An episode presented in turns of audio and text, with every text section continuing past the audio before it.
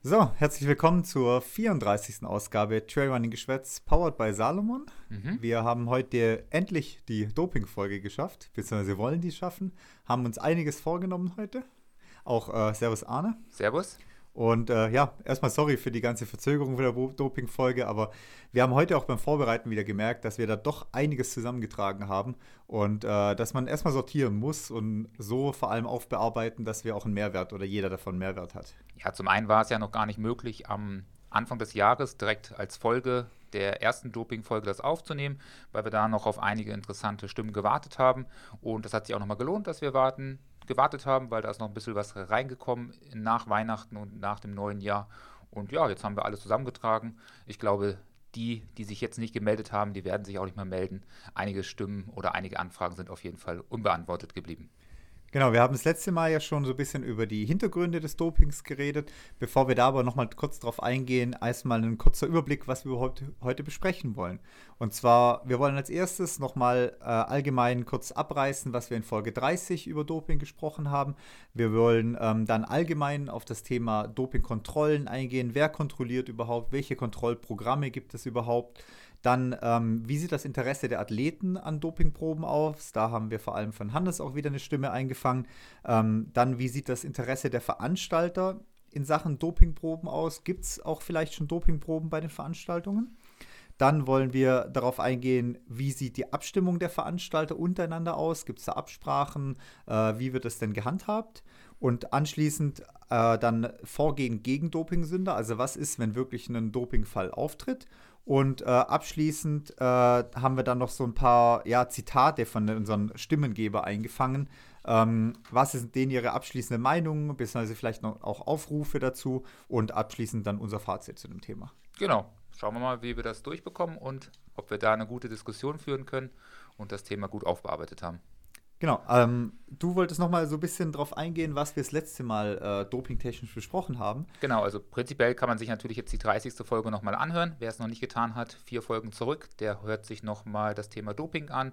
Aber da ging es natürlich darum, wie man überhaupt an solche Präparate rankommt, äh, welche Möglichkeiten es gibt zu dopen, äh, wenn man es machen wollen würde was natürlich ähm, nicht wirklich sinnvoll ist. Das haben wir auch schon teilweise aufgezeigt, werden wir aber jetzt nochmal deutlich näher darauf eingehen, welche ähm, Konsequenzen das vielleicht auch hat. Ähm, wir haben darüber gesprochen, wie man vielleicht auch über Schmerzmittel sozusagen sich persönlich ähm, die Akzeptanz für Doping ähm, erleichtert und reinkommt.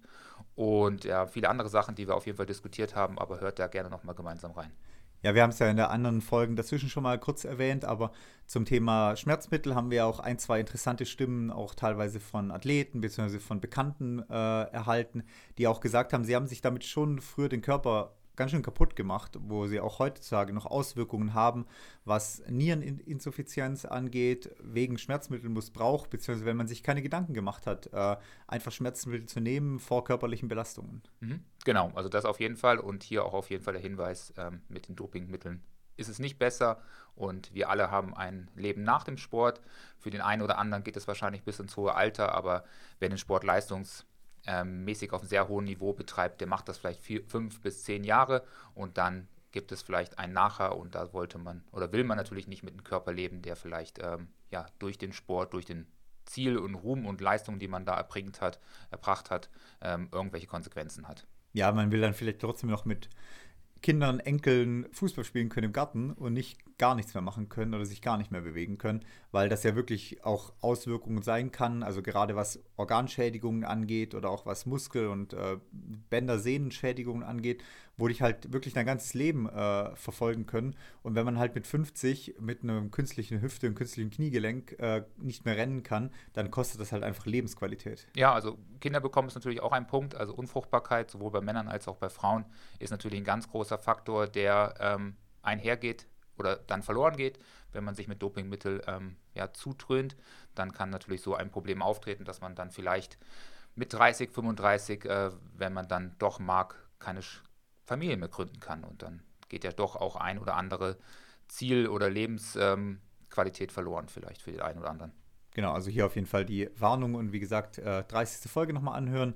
Da haben wir die wirklich ausgiebig über die verschiedenen Möglichkeiten gesprochen, äh, beziehungsweise ja, Abgründe, die es da gibt, äh, Dopingmittel zu sich zu nehmen. Und auch hier nochmal den Hinweis, natürlich haben wir das nicht positiv äh, auslegen wollen, sondern äh, ist natürlich auch ja, ganz klar zu ver, ver ja, ja, verachten sozusagen. Und ähm, aber wir wollten halt einfach einen Überblick über die verschiedenen Mittel erstmal geben. Ja, spannend war es trotzdem, weil vorher habe ich mich ja auch noch nicht gar nicht mit dem Feld so sehr beschäftigt ähm, und wo man natürlich dann nach und nach so einzelne Seiten abgesurft hat, sich erstmal grundlegende Informationen zu, angelesen hat und dann auch ähm, geguckt hat, wo man sowas herbekommt. Das ist schon sehr spannend. Ähm, genau, aber wir werden auch erzählen, wenn man sich das bestellt hätte, dass es dann schon äh, strafrechtlich äh, verfolgt werden hätte können. Ja. Deshalb war gut, dass ich nie den Klick gewagt habe und auch für alle anderen, also lasst es einfach. Genau, so, also so viel zur letzten Folge. Wir wollen jetzt ähm, im ersten Punkt vor allem ein bisschen allgemein aufklären. Jetzt fliegen natürlich einige Begriffe schon durch den Raum, was jetzt zum Beispiel WADA und NADA angibt. Mhm. Und äh, da wäre der erste Punkt, wo wir einfach mal für Klarheit sorgen wollen. Genau, also prinzipiell ähm, kann man nochmal sagen, was ist Doping überhaupt? Doping ist natürlich ähm, ein Mittel, was zur Leistungssteigerung im illegalen Bereich bei Sport ähm, da ist. Und das ist halt, wie gesagt, verboten. Wer dort ähm, wissen möchte, welche Mittel auf, ähm, die auf den Listen stehen, der kann dann einfach auf die NADA-Seite gehen oder auf die WADA-Seite und das nachschauen. Genau, die, die WADA im Prinzip ist, nee, genau, die WADA ist die ähm, Weltdopingagentur, ähm, die zuständig ist, ähm, die Dopingproben zu überprüfen auf internationalem Niveau. Ähm, die wiederum hat sozusagen die ähm, Doping-Code entwickelt. Den haben dann wiederum die einzelnen Staaten ähm, unterschrieben oder sind dort beigetreten und das setzt dann im deutschen Recht die NADA um. Die also, also, Deutschland ist quasi akzeptiert die Regeln der WADA mhm. und setzt sie dann national um. Genau, und dort hat sie eine ähm, Dopingagentur gegründet, die heißt dann die NADA. Das gleiche trifft auch auf Österreich zu. Auch dort heißt es die NADA. Also das ist ein und ein, und ein, ein, und ein derselbe Name so. Ja. Genau. Die beiden setzen dann zum Beispiel die ähm, Doping-Richtlinien ähm, auf nationalem Niveau um und kontrollieren dann auch die Athleten, die äh, in den Bundeskadern sind. Also hier in dem Fall werden nur Athleten kontrolliert von der NADA, im Normalfall, die auch ähm, im Kader drin sind. Also soweit ich das weiß, würde ja zum Beispiel Hannes oder Rosanna, das haben wir ja letzte Woche ähm, diskutiert, die sind ja auch in den B in den P-Kader oder in den A-Kader, ähm, aber nicht automatisch mit ähm, kontrolliert, weil sie noch nicht in dem Bundeskader drin sind, sondern nur in dem Berglaufkader in dem Fall. Weil Berglauf- und Trailkader quasi keine Relevanz für den Bundeskader spielt. Genau, also, die, also sozusagen Rosanna müsste jetzt noch ein Kader weiter aufsteigen, dann würde sie wahrscheinlich auch ähm, vielleicht Besuch von der, der NADA bekommen, die dort halt unangekündigt zu Kontrollen ähm, vor der Tür stehen. Ja, beziehungsweise nicht nur Rosanna müsste aufsteigen, der Berglauf und Traillauf müsste gesamt aufsteigen. Ja, Weil es taucht ja gar keiner auf äh, aus dem Berglauf- und Traillaufkader im Bundeskader. Genau, also wahrscheinlich ist es dort, also soweit ich weiß, ist im, im DLV-Bundeskader sind halt dann nur Athleten, die dann auch zu ähm, Weltmeisterschaft und zu Olympia ähm, zugelassen werden könnten oder die Möglichkeit hätten, von ihrer Leistung dorthin zu kommen. Oder von deren Disziplin quasi. Genau, auch, ja. und die, äh, das reicht dann nicht aus für den Berglauf, weil der wahrscheinlich nur ähm, auf ja, sozusagen eigene ähm, Weltmeisterschaften ausführt und nicht zu den internationalen Weltmeisterschaften der deutschen Leichtathletik dabei ist. Also es ist quasi keine Sportart, die Olympia-relevant ist und deswegen gibt es auch keinen Bundeskader in die Richtung. Genau, also so muss sich Rosanna und Hannes nicht, keine Sorgen machen. Sie werden nicht besucht, zum Beispiel, wie es da meine Mitbewohnerin ähm, der Fall gewesen ist. Als Diskuswerferin, die zur Olympia fährt, wurde sie regelmäßig ähm, ja, getestet und auch das angekündigt. Und sie müssen auch keine, also Hannes und Rosanna, ähm, Angaben geben, wo sie sich gerade befinden, weil das muss auch nur die Athleten aus dem Bundeskader machen. Und dementsprechend fällt das auf unsere Trailläufer sozusagen nicht zurück. Ja, einer von den Damen ist diese Woche, hat es erst bei Instagram wieder gepostet gehabt, ist besucht worden. Ich weiß nicht, ob es, wer von beiden ist schwanger? Die Gina Lückenkämper oder die Gesa Krause? Ich weiß, äh. Eine von beiden war es auf jeden Fall. Die hat, äh, also die, wo nicht schwanger ist, hat äh, gepostet, hier wieder morgens um halb sieben Besuch von der NADA, macht man doch gerne für einen sauberen Sport. Und das sind so dann, das ist immer die NADA, wenn wir das von irgendwelchen Athleten halt mitkriegt. Ähm, ich glaube, die äh, Mockenhaupt hat da vor ein paar Jahren mal so eine Diskussion losgetreten, äh, was daran angeht, ähm, Orte zu melden, wo man sich aufhält und so weiter und unangekündigte Besuche morgens und so weiter. Da geht es dann wirklich immer um Kontrollen der NADA in dem Moment. Genau, also die Athleten müssen wirklich angeben, wenn sie ja zum Beispiel außer Haus schlafen, das heißt, sie nicht zu Hause anzutreffen sind. Das ist genau die Diskussion, die dann Athleten und Athletinnen ja führen. Wenn sie dann zum Beispiel bei ähm, Liebschaften über, übernachten, dann müssen sie natürlich auch angeben, dass sie jetzt bei einer anderen Person sind. Und das ist natürlich auch viel Privatsphäre. Oder wenn man in den Urlaub fährt, ob Privat- oder Trainingslager, auch das muss angegeben werden, damit gegebenenfalls die NADA dort auch auftauchen kann und auch Dopingproben, ähm, weiß ich nicht, Teneriffa durchführen können, wo gerade das Trainingslager im Winter stattfindet. Vor allem für, für sorgt ja eine nicht angemeldete äh, einen Aufenthalt, wo der nicht angemeldet wurde und man wird nicht angetroffen, ist ja direkt, ich glaube, mit einer Verwarnung oder mhm. direkt mhm. schon mit einem Verstoß gleichzusetzen. Genau. Also da geht es dann gar nicht mehr darum, ist da wirklich was positiv, sondern Person ist nicht da, also Verstoß gegen das Doping, gegen nationale Dopingagenturgesetz sozusagen. Genau, das ist ja auch das, was dann einige ähm, Athleten, wenn man die internationalen Turniere sich anschaut, ähm, Reporter auch immer wieder erwähnen ähm, Athlet XY, gar nicht auf deutschem Niveau, sondern auch international, ist drei, vier Mal nicht angetroffen worden bei dem Besuch von ihren ähm, staatlichen Dopingagenturen. Das ist natürlich auch schon ähm, ja, zweifelhaft, wenn man so oft ähm, da irgendwie verpennt, weil irgendwann muss man es ja lernen, ähm, ob da nicht doch irgendwas ähm, nicht ganz richtig zuläuft. Aber das sind immer so Sachen, die dann erwähnt werden und oft werden die dann auch gesperrt, weil sie zwei, dreimal nicht äh, zu Doping erschienen sind, beziehungsweise nicht ähm, da waren, wo der, die Nadel geklingelt hat, beziehungsweise die eigene staatliche Dopingkontrolle. Ja, jetzt möchte man vielleicht denken, spielt ja keine Rolle, weil der Athlet wird ja beim Wettkampf sowieso kontrolliert nachher. Aber da sind vor allem sowas wichtig, wie wir es letztes Mal diskutiert haben, dass es ja jedes Mittel im Körper hat ja eine Haltwertszeit. Das heißt, irgendwann ist das Mittel theoretisch nicht mehr nachweisbar, wenn du das im Training verwendet hast aber also beim Wettkampf dann nicht mehr nachweisbar. Aber du konntest ja damit trainieren, also zum Beispiel, du hast mit Steroiden trainiert, um Muskel aufzubauen. Und es gibt ja irgendwann einen Punkt, wo Steroide nicht mehr nachweisbar sind. Mhm. Das heißt, du könntest, ähm, wenn du, wenn es diese Strafen für Nicht-Antreffen nicht gäbe, könntest du quasi trainieren mit den Mitteln, könntest dich immer ja, bist einfach nicht anzutreffen für die Kontrollen und bist beim Wettkampf dann nämlich wieder clean. Genau, das ist ja sowas, was man dann im Bereich des Staatsdoping in Russland betrieben hat, wo dann ähm, Athleten mit falschen Passen oder mit falschen Angaben in den Trainingslager gefahren sind oder gar nicht angegeben wurde, sodass die internationalen ähm, Dopingkontrollen gar nicht dort äh, überprüfen konnten, weil sie gar nicht wussten, dass ähm, eventuelle Olympia-Kandidaten ähm, oder Sieger dort gerade im Trainingslager sind und die wurden dann einfach ja, nicht angegeben, beziehungsweise dort auch die Namen ausgetauscht oder vertauscht. Und dementsprechend waren dann nur No-Name-Athleten dort im Trainingslager, was aber dann oft nicht zugestimmt hat. Ja, oder auch aktuell mit der äh, Siegerin Sierra Sinal, die ja in Kenia positiv getestet wurde und dann theoretisch hätte gesperrt werden müssen, aber dann in Serie Sinal ja negativ getestet wurde. Das ist ja genau der Fall. Also rechtzeitig das Mittel sozusagen wieder abgesetzt, mhm. um dann den Effekt, den man aus dem Training ja trotzdem mitnimmt, beim Wettkampf ausspielen zu können, wäre in dem Moment gut gegangen, wenn sie nicht zu Hause kontrolliert worden wäre. Genau, da haben wir ja auch aufgezeigt mit den Mitteln, die wir da vorgestellt haben, dass die meisten Mittel auch gar nicht den Riesen-Benefit für den Wettkampftag selber haben. Einige ja schon, ähm, aber die meisten dann wirklich auch für den Trainingsalltag anzuwenden sind, weil man dann mehr Leistung schneller regeneriert und ähm, dementsprechend auch besser trainieren kann.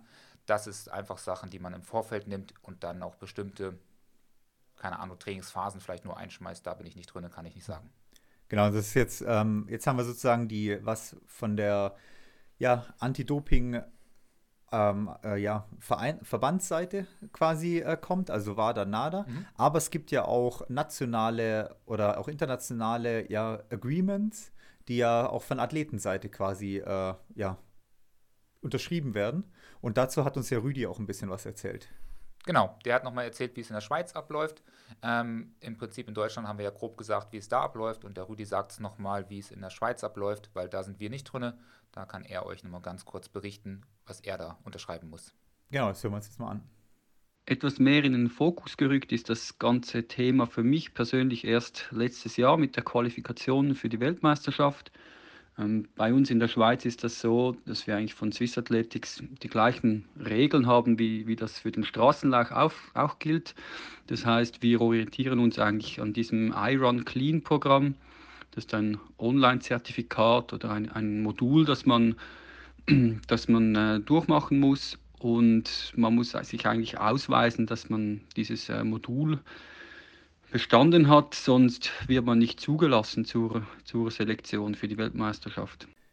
Genau, der Rüdi berichtet ja von dem äh, iRun Clean mhm. äh, Programm. Das äh, absolvierst du ja sozusagen. Ist, glaube ich, ein Fragebogen, den du durchklickst, beziehungsweise dann, äh, ja, wie, wie eine Fortbildung, die du durchklickst. Und dann unterzeichnest du sozusagen diese iRun Clean Agreement, dass du den Re Regeln und so weiter zustimmst und dich da gegen Doping äußerst, beziehungsweise auch diese Mittel nicht konsumierst und dich da vorher informierst, was du, was du konsumierst und so weiter. Und dann schreibst du als Athlet, dass du sozusagen clean bist.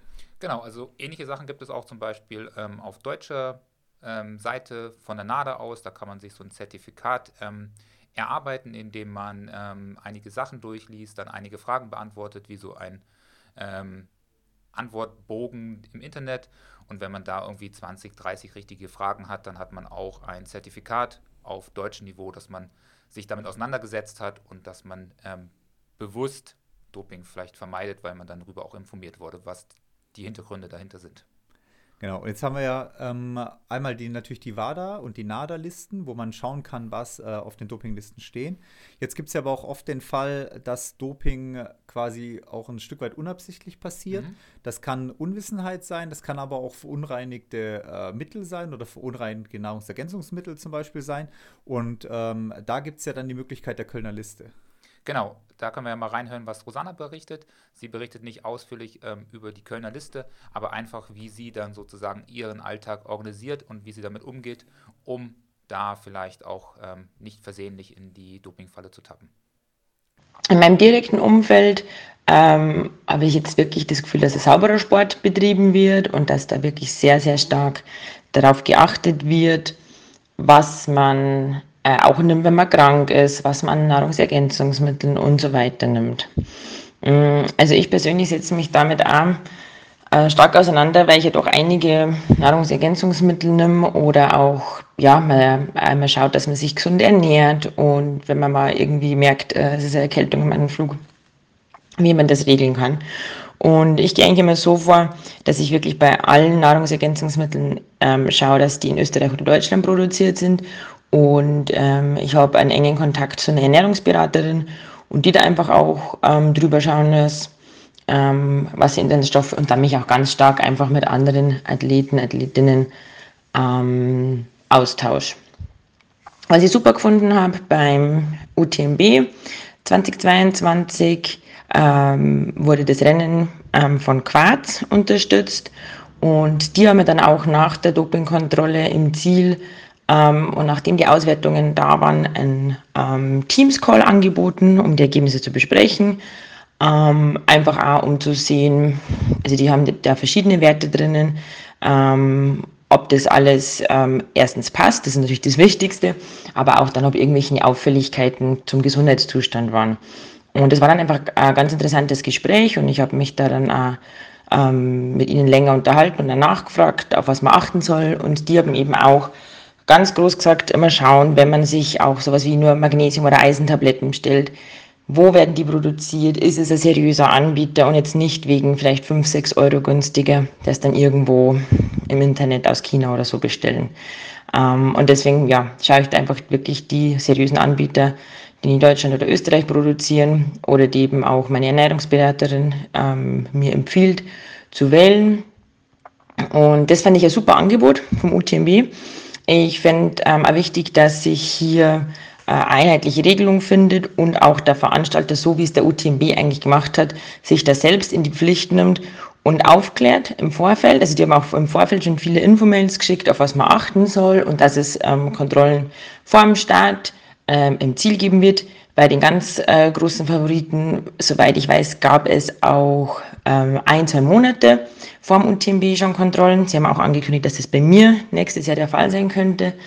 Ähm, ich glaube, dass das jetzt sich geändert hat, dass nicht mehr Quarz UTMB unterstützt, aber Ich finde, dass der Veranstalter hier besonders bei so einem prestigeträchtigen Rennen wie UTMB oder auch ähm, Weltmeisterschaften sich schon auch selbst in die Pflicht der Aufklärung, Information und ja auch als Austauschpartner für die Athleten und Athletinnen zur Verfügung stehen sollte.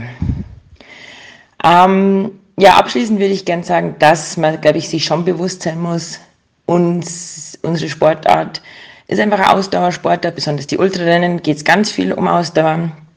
Und ich glaube leider, leider schon, dass da auch ein bisschen getrickst wird, wenn nicht im Rennen, vielleicht im Training oder um irgendwie auch was abzufangen oder schneller zu regenerieren.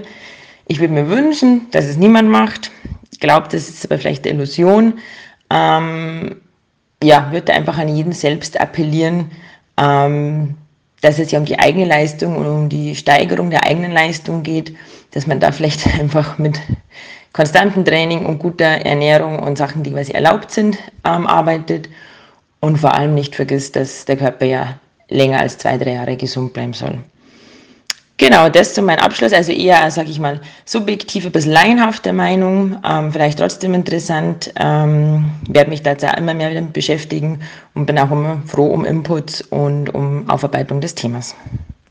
Ja, Rosanna erklärt uns ein bisschen was mit äh, Kölner Liste. Und zwar kann man das wirklich, die Kölner Liste sich mal durchchecken, was man so nimmt bei äh, Rennen. Das mhm. heißt, wenn ihr irgendwelche Gels nehmt, irgendwelche Nahrungsergänzungsmittel im Alltag nehmt, Proteinpulver im Alltag nehmt, schaut einfach mal, ob eurer, euer Hersteller oder euer Produkt auf der Kölner Liste steht, weil die Kölner Liste steht quasi für sauberes ähm, Nahrungsergänzungsmittel auch ja. zum Beispiel, die nicht verunreinigt sind, beziehungsweise aus cleanen Laboren dann kommen. Genau, also wer da auf jeden Fall absolut sicher sein möchte und vielleicht sollte man sich damit auch auseinandersetzen und eh einfach aus ähm, ja, gesundheitlichen Sachen auch nicht das billigste ähm, Ernährungs Präparat nehmen, was man auf dem Markt findet, sondern da auch vielleicht mal einen Euro mehr investieren, um da auch saubere Materialien und auch gesunde Lebensmittel irgendwie zu bekommen.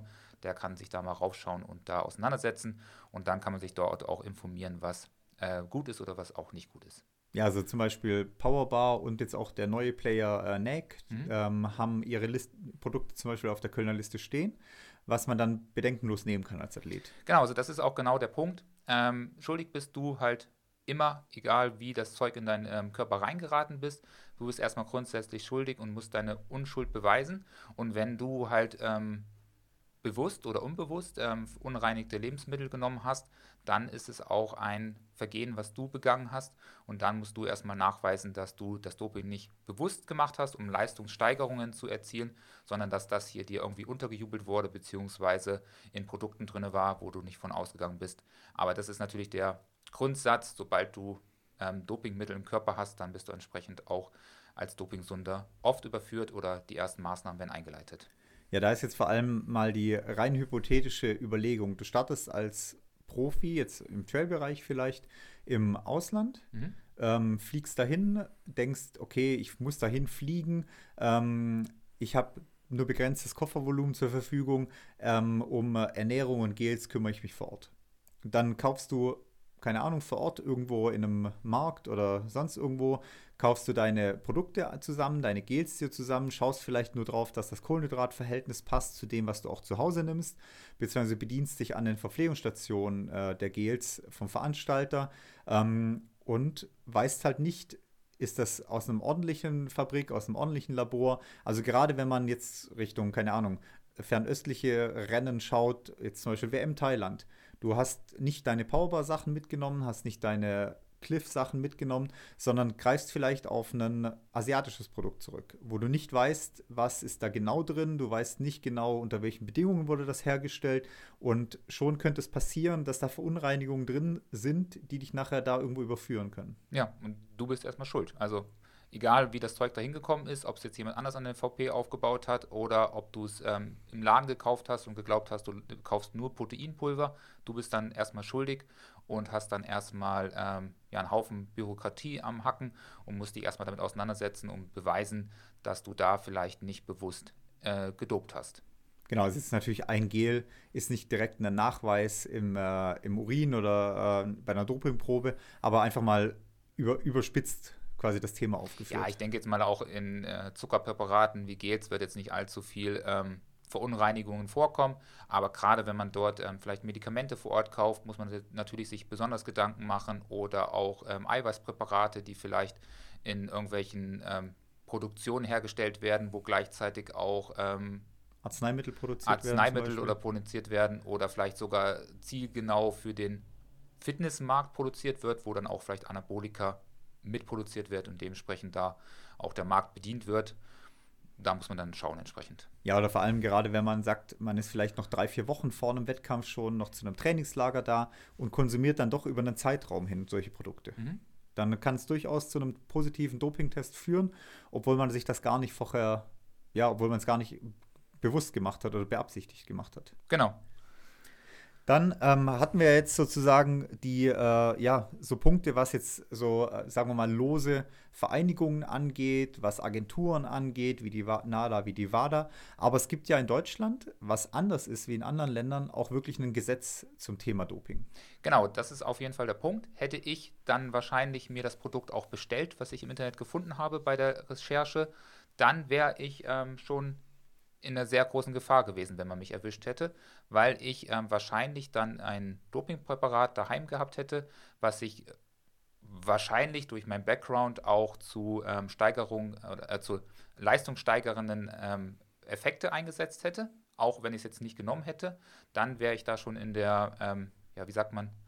Ähm, Bredouille. Bredouille, genau. Also das wäre auf jeden Fall nicht, wäre schon strafbar, sobald du äh, Mittel zu Hause hast, die zu Leistungssteigerungen gedacht werden und du das auch vorhast, das einzusetzen, auch ob du es jetzt nicht gemacht hast oder gemacht hast, dann ähm, greift das deutsche ähm, Anti-Doping-Gesetz. Anti-Doping-Gesetz, ja, was wir seit 2015 haben. Genau, seit 2015 gibt es dieses Anti-Doping-Gesetz. Das hat vor allem die Ziele Bekämpfung des Einsatzes von Dopingmitteln und Dopingmethoden im Sport, einmal dann ein sehr wichtiger Punkt der Gesundheitsschutz der Sportler. Also da geht es nicht nur darum, für einen fairen Sport zu sorgen, sondern auch ein, ein Stück weit die Sportler vor sich selber zu schützen. Ähm, es geht natürlich um Einhaltung von Fairness und Chancengleichheit und äh, Integrität des Sportes, also dass da keine Sportart komplett in Dreck gezogen wird, komplett durchfällt. Und da ist, wie du sagst, der wichtigste Punkt ist auch Besitz und von geringen Mengen von Doping zur Einnahme, zur Selbsteinnahme ist schon verboten. Mhm. Und das bestraft halt jemand, der sich sowas sozusagen im Internet beschafft, auch wenn er im Breitensportbereich äh, nur im Fitnessstudio äh, Anabolika nehmen würde, zum Beispiel um einfach nur vorm Spiegel äh, besser dazustehen, ist theoretisch nach Anti-Doping-Gesetz aber schon ein Verstoß. Genau, also wenn du jetzt zur Apotheke gehst, weil du für einen deiner ähm, Angehörigen vielleicht ein Mittel abholst, dann ist es jetzt noch nicht strafbar, weil du dementsprechend auch eine ähm, Zettel hast vom Arzt, dass du es abholen darfst. Aber wenn du halt das Zeug kaufst und es im Schrank legst für eventuell harte äh, Wettkämpfe oder harte Trainingsmomente, dann ist es strafbar und dann hast du ein Problem, wenn sie dich erwischen sollten. Ja, vor allem ist es halt nicht strafbar im Sinne von, ach, dann werde ich halt gesperrt bei Wettkämpfen, sondern das ist ja zivil, zivilrechtlich strafbar. Das heißt, sowohl mit Geldstrafen als auch eventuell mit Freiheitsstrafe oder mhm, sowas zu genau. beurteilen. Das heißt, da reden wir nicht nur dafür von einer Sperre vor, im, bei Wettkämpfen und in der Sportart, sondern wirklich auch von, einem, von einer zivilrechtlichen äh, Sperre oder Strafe. Ja, genau. Also eingeführt hat man das natürlich, um größere ähm, Doping-Strukturen ähm, zu durchschlagen oder zu ähm, durchbrechen. Ähm, natürlich wird niemand auf Verdacht irgendwie zu Hause kontrolliert, nur weil er irgendwie auf ja, einem höheren sportlichen Niveau im Trailrunning-Sport unterwegs ist. Aber es könnte greifen und wenn man dich erwischt, dann ist durch, ja. Ja, und vor allem äh, ist es in Deutschland auch so, dass auch Ermittlungsergebnisse der WADA und NADA quasi weitergegeben an die Staatsanwaltschaft, die dann im Anti-Doping-Gesetz-Fall ermittelt. Das heißt auch nicht nur auf einen Sportler, der gegen Dopingrichtlinien verstößt in Deutschland, kommen nicht nur Konsequenzen im sportlichen Bereich zu, sondern auch im zivilgesellschaftlichen, äh, mhm. zivilstrafrechtlichen äh, Aspekt. Genau, jetzt hat der ja Rosanna auch so ein bisschen vom Quarz berichtet. Auch wir hatten das Wort schon ein oder andere Mal gesagt. Was ist das eigentlich für ein ähm, Konzept? Genau, also Quarz äh, hat jetzt erstmal nichts mit WADA und NADA zu tun, sondern Quarz ist da ein eigener äh, ja, Zusammenschluss oder ein eigenes Programm der Athletes for Transparency Association. Das heißt, der, äh, einer Vereinigung von Athleten, die sich hier zusammengeschlossen haben und dieses Quarz-Programm sozusagen ins Leben gerufen haben.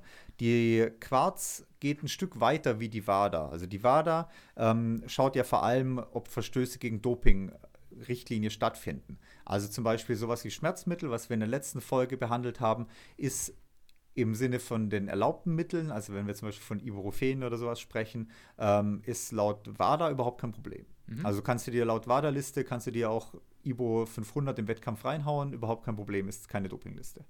Aber im Sinne des Quarz-Programms steht das zum Beispiel auf der Dopingliste oder auf der Quarz-Liste, weil Quarz hat den Hintergrund, Sportler Gesundheit vor allem zu schützen. Also da geht es darum, gar nicht die ähm, Doping-Sachen zu kontrollieren, sondern wirklich die Gesundheit der Athleten soll da im Vordergrund stehen. Das heißt, ähm, wenn du vom Quarzprogramm sozusagen erwischt wirst, weil du gegen was verstößt, zum Beispiel, du nimmst am Tag des Rennens eben Schmerzmittel. Dann wirst du quarztechnisch gesperrt, was aber nicht heißt, dass du dann für Jahre irgendwo gesperrt bist, sondern an diesem Tag darfst du halt kein Rennen bestreiten, welches im Quarzprogramm teilnimmt. Mhm. Das ist die Regelung. Du kannst dann theoretisch drei Orte weiterfahren und einen Volkslauf machen, der nicht im Quarzprogramm ist am gleichen Tag, überhaupt keine Konsequenz. Aber in dem Fall startest du bei diesem Rennen nicht mehr, dass Quarz dann äh, unter Kontrolle hat. Ja. Und ähm, letzt, bis letztes Jahr war es so, dass zum Beispiel der UTMB zum Quarz-Programm gehört oder auch die Golden Trail-Serie äh, unterliegt dem, Golden, äh, dem Quarz-Programm. Und ähm, da war es dann wirklich so, dass theoretisch du, ähm, man konnte das ja letztes Jahr noch abrufen bei den Athleten. Du durftest ja so und so viele Wochen vor dem UTMB zum Beispiel keine Eiseninfusion mehr zu dir zu nehmen oder keine Vitamin C-Infusion mehr zu dir nehmen oder durftest, wie gesagt, am Vorabend keine Schmerzmittel mit zu dir mhm. nehmen. Das waren alles Richtlinien von der WADA, äh, nicht von der WADA, von, vom Quarzprogramm. Genau. Und dieses Quarzprogramm würde man jetzt im ersten Moment sagen, ist ja top, aber hat auch schon ein paar Kritikpunkte abgekriegt in letzter Zeit. Und äh, zwar geht es auch vor allem darum, dass Doping theoretisch für das Quarzprogramm keine Rolle spielt. Ja. Das ist ein, ein Punkt, sondern dass es halt wirklich darum geht, in Anführungszeichen, wir testen die Gesundheit der Athleten, lassen die Doping-Geschichte aber völlig außer Acht. Und da gab es einen prominenten Fall beim äh, Pikes Peak, äh, und zwar der äh, Gray, der war Dritter beim Pikes, Pikes Peak, hat sich dann aber geweigert, am Quarzprogramm teilzunehmen und äh, hat deswegen auch die, seine 1000 äh, Dollar Preisgeld in dem Moment weggeworfen, die eigentlich für ihn vorgesehen waren. Und sein Zitat war, ähm, ich zitiere ihn, meine Entscheidung, nicht am Quarztest am Pikes Peak teilzunehmen, basiert auf meiner Meinung, dass dies im Vergleich zur US-Antidoping und zur WADA kein ausreichendes Drogentestprogramm bzw. Dopingtestprogramm ist und mit dem ich vollkommen übereinstimme. Meiner Meinung nach braucht unser Sport echte Dopingtests, keine Vereinigung, die sich als solche präsentiert, als Gesundheitscheck. Also er hat ganz klar kritisiert, dass zum Beispiel bei einem Pikes Peak kein Test einer Dopingagentur stattfindet, wie der US-Dopingagentur oder der WADA, sondern da quasi nur Quarz auf die Gesundheit der Athleten achtet. Genau, das war ja auch so ein bisschen wahrscheinlich dem geschuldet, was wir dann halt dieses Jahr bei Sirizinal erlebt haben. Auch dort hat der Quarz ähm, unter anderem ähm, getestet, oder? Im Vorfeld schon, genau. Im Vorfeld, ja. genau. Und dort haben sie ja ähm, die Siegerin damals nicht überführt, weil sie auch kein äh, Doping mehr im Körper, hat, Körper hatte. Aber das ist natürlich auch ein Punkt, dass es dort nur um die Gesundheit der Athleten geht und die Athleten, die dann wirklich erwischt werden, dort nicht irgendwie äh, weiter an ihre nationalen Dopingagenturen gereicht werden oder weitergegeben werden, sondern es nur für den Moment um die Gesundheit der Sportler geht, was auch wichtig ist, ähm, aber ähm, keinerlei Konsequenzen am Ende äh, zu befürchten hat der Sportler. Genau, also da, da ist auf jeden Fall der Kritikpunkt, äh, auch in Richtung äh, Quarzprogramm. Jetzt muss man auch sagen, der UTMB hat Quarz rausgeworfen. Mhm. Aktuell ist auch die Webseite Golden Trail äh, bei der Health Policy äh, leer sozusagen. Also ich bin mir auch nicht ganz sicher, ob es da mit Quarz weitergeht. Also da sieht es eher ein bisschen aus, als wenn Quarz da gerade eh ein bisschen rausfliegt und man die Kompetenzen wieder ein bisschen mehr in Richtung WADA und NADA verschiebt. Ja, die Idee war ja, glaube ich, ganz gut, dass man das gegründet hat, dass man dort sozusagen eine Alternative auf den ja, Trailrunning-Markt, glaube ich. Ich glaube, es mhm. nicht nur im Trailrunning stattfindet, sondern auch im Triathlon oder sowas. Irgendwo kommt es her, ich weiß nicht ganz genau mehr, ähm, schafft, die halt nicht unbedingt zwingend an die nationalen ähm, Dopingkontrollen gebunden ist, gerade um im Breitensport ja auch Proben durchzuführen. Und das war so ein bisschen die Idee, aber scheinbar funktioniert es nicht so wirklich gut, beziehungsweise es wird dann auch am Ende wahrscheinlich auch zu wenig von den Veranstaltern angenommen, um da Kontrollen durchzuführen.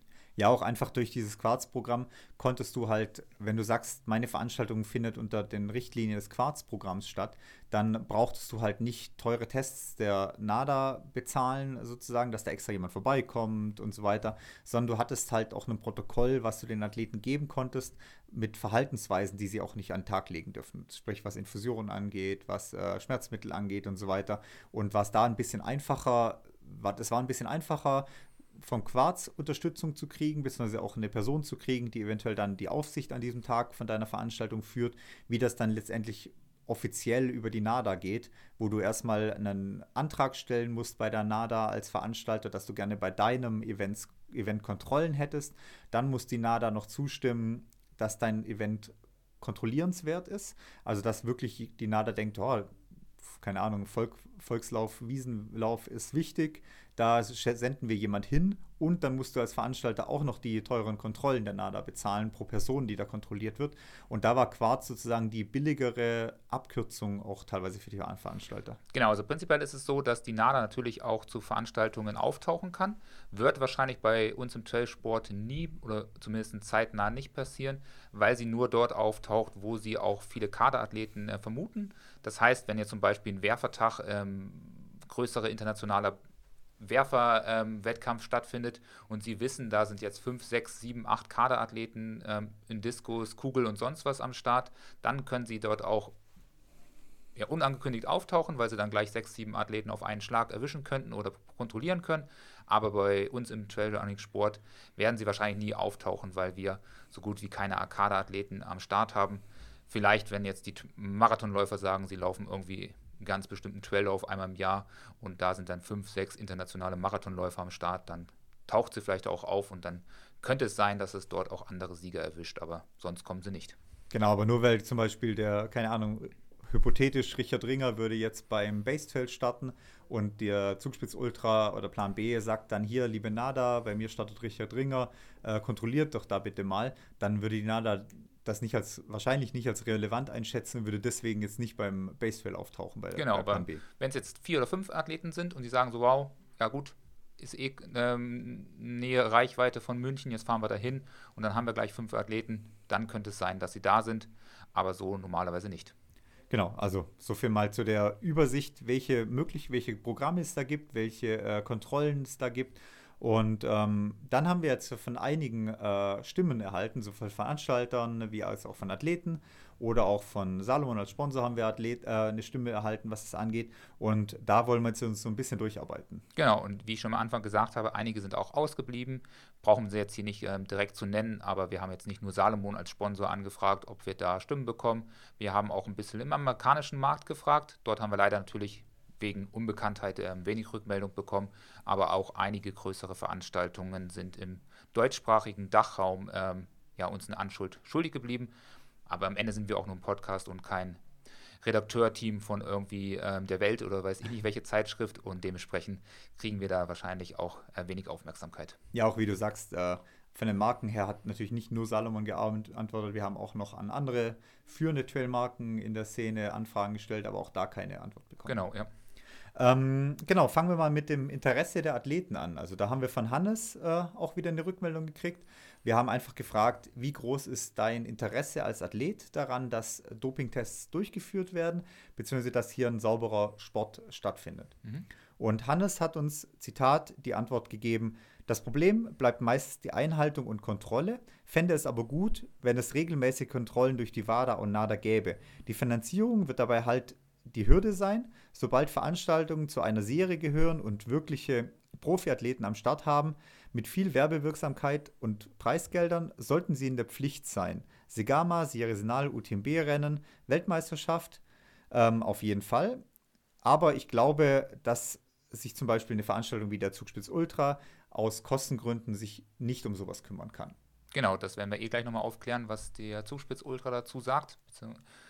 Aber ansonsten weist er ja darauf hin, dass er auf jeden Fall bereit ist, ähm, dort ja, Dopingproben einzugehen. Aber wir haben ja schon gesagt, dass es natürlich eine finanziell große Hürde ist, haben wir ja schon so ein bisschen durchklingen lassen. Und das wird am Ende auch das äh, entscheidende Problem sein, dass dort bei wirtschaftlichen Unternehmen, die jetzt nicht nur, ähm, wie sagt man, ja, die, die Förderung der Athleten irgendwie im Vordergrund sieht, sondern halt auch wirtschaftliche Erträge, dass dann sehr schwer wird, dass dort ähm, langfristig Proben durchgeführt werden. Und was natürlich auch dazu kommt, ist, dass der Trailsport im Vergleich zu anderen Laufsportarten oder im Vergleich zur Leichtathletik, wo sie ja teilweise angegliedert ist, wirklich noch keine eigene ähm, Wertschätzung hat. Das haben wir auch mit dem Thema ähm, Kilian und seinem eigenen Projekt dort ähm, kurz besprochen, was er jetzt gründet, dass der Trailsport auch eine eigene Kategorie bekommt im Bereich der, wie war das?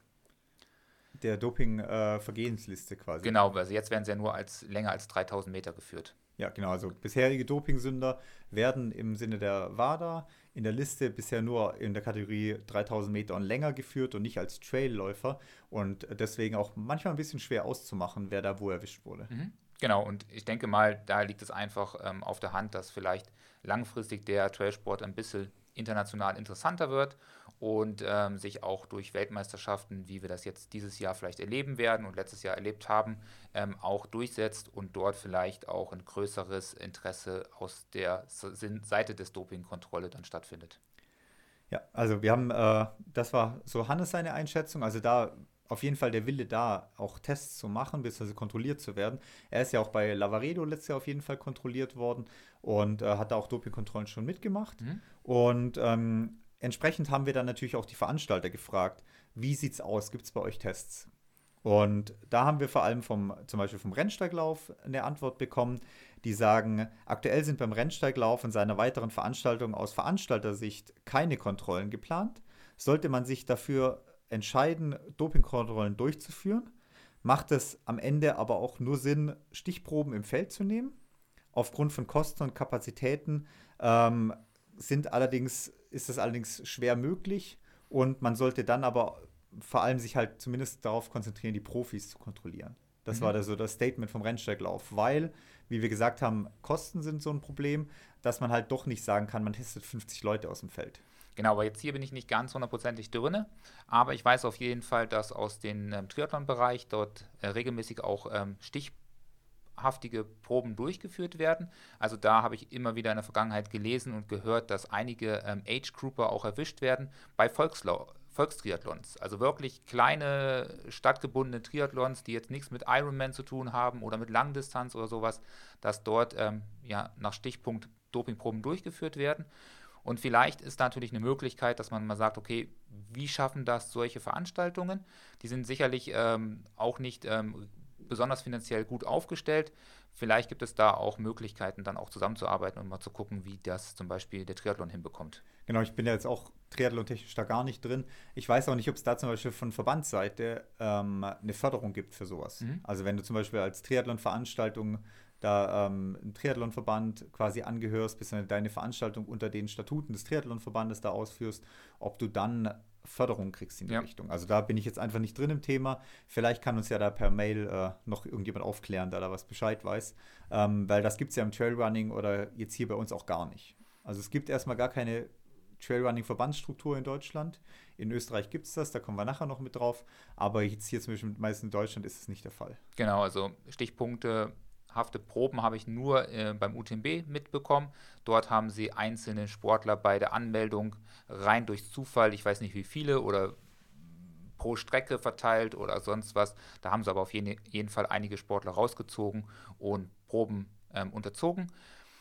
Ob da jetzt zum Beispiel auch wiederum Ergebnisse, die positiv oder negativ ausgefallen sind, rausgekommen sind, weiß man nicht. Ob da vielleicht auch ein oder andere erwischt wurde, wird wahrscheinlich dann am Ende auch nicht zu entsprechenden ähm, nationalen ähm, Dopingkontrolle weitergegeben. Deshalb wahrscheinlich dann auch ohne Konsequenz. Aber vielleicht wurde auch einfach keiner erwischt. Wir haben auch von Plan B mhm. äh, eine Stimme. Plan B ist ja Ausrichter Zugspitz Ultra, Stubaital, Transalpin vor allen Dingen. Ähm, auch von Plan B die Rückmeldung Aktuell planen wir nicht selbst Dopingkontrollen durchzuführen. Das ist übrigens auch eine Kostenfrage, also gleicher Punkt hier wieder. Eine einzige Kontrolle kostet nach unseren Informationen zwischen 200 und 1000 Euro. Zudem ist auch die rechtliche Lage, wie und unter welchen Bedingungen Dopingkontrollen bei Hobbysportlern durchgeführt werden, nicht ganz klar. Bei Anfragen der National Doping Agentur NADA zur Durchführung von Dopingtests bei unseren Events würden wir diese bewilligen, ist bisher aber nicht passiert. Genau, wird auch nicht passieren, haben wir ja schon aufgeklärt. Es wird niemand vorbeikommen, weil entsprechende ähm, Athleten bei der Zugspitze nicht am Start sind, beziehungsweise im Trail-Running-Sport noch gar nicht ähm, gibt. Dementsprechend wird auch nie eine Dopingkontrolle dort äh, unangekündigt oder angekündigt ähm, auftauchen. Hier kann man natürlich überlegen, weiß nicht, jeder Teilnehmer 10 Euro mehr. Was haben wir? 3000 Teilnehmer? 3500? Dreieinhalbtausend, ja. Ja, wenn jetzt jeder 5 oder 10 Euro mehr bezahlt, um dort vielleicht auch langfristig für einen gesunden und nachhaltigen und dopingfreien Sport zu sorgen, ob es nicht einfach jeden ähm, Teilnehmer wert ist. Und dann könnte man sagen, für das Geld könnten wir uns am Ende zumindest ähm, erlauben, die Erstplatzierten und Platz, also die ersten Platzierungen zu testen und vielleicht im Feld einfach auf ja, ein bisschen gut düngen, noch diese Stichproben durchzuführen. Ja, da ist halt das Problem, dass du, selbst wenn du die Akzeptanz der Teilnehmer hättest, das Geld zu bezahlen, was wirklich bei einigen auch scheitern würde. Also wenn du sagst 10 Euro mehr, dann schreit die Hälfte schon wieder, warum die Kosten, warum es 10 Euro teurer geworden ist.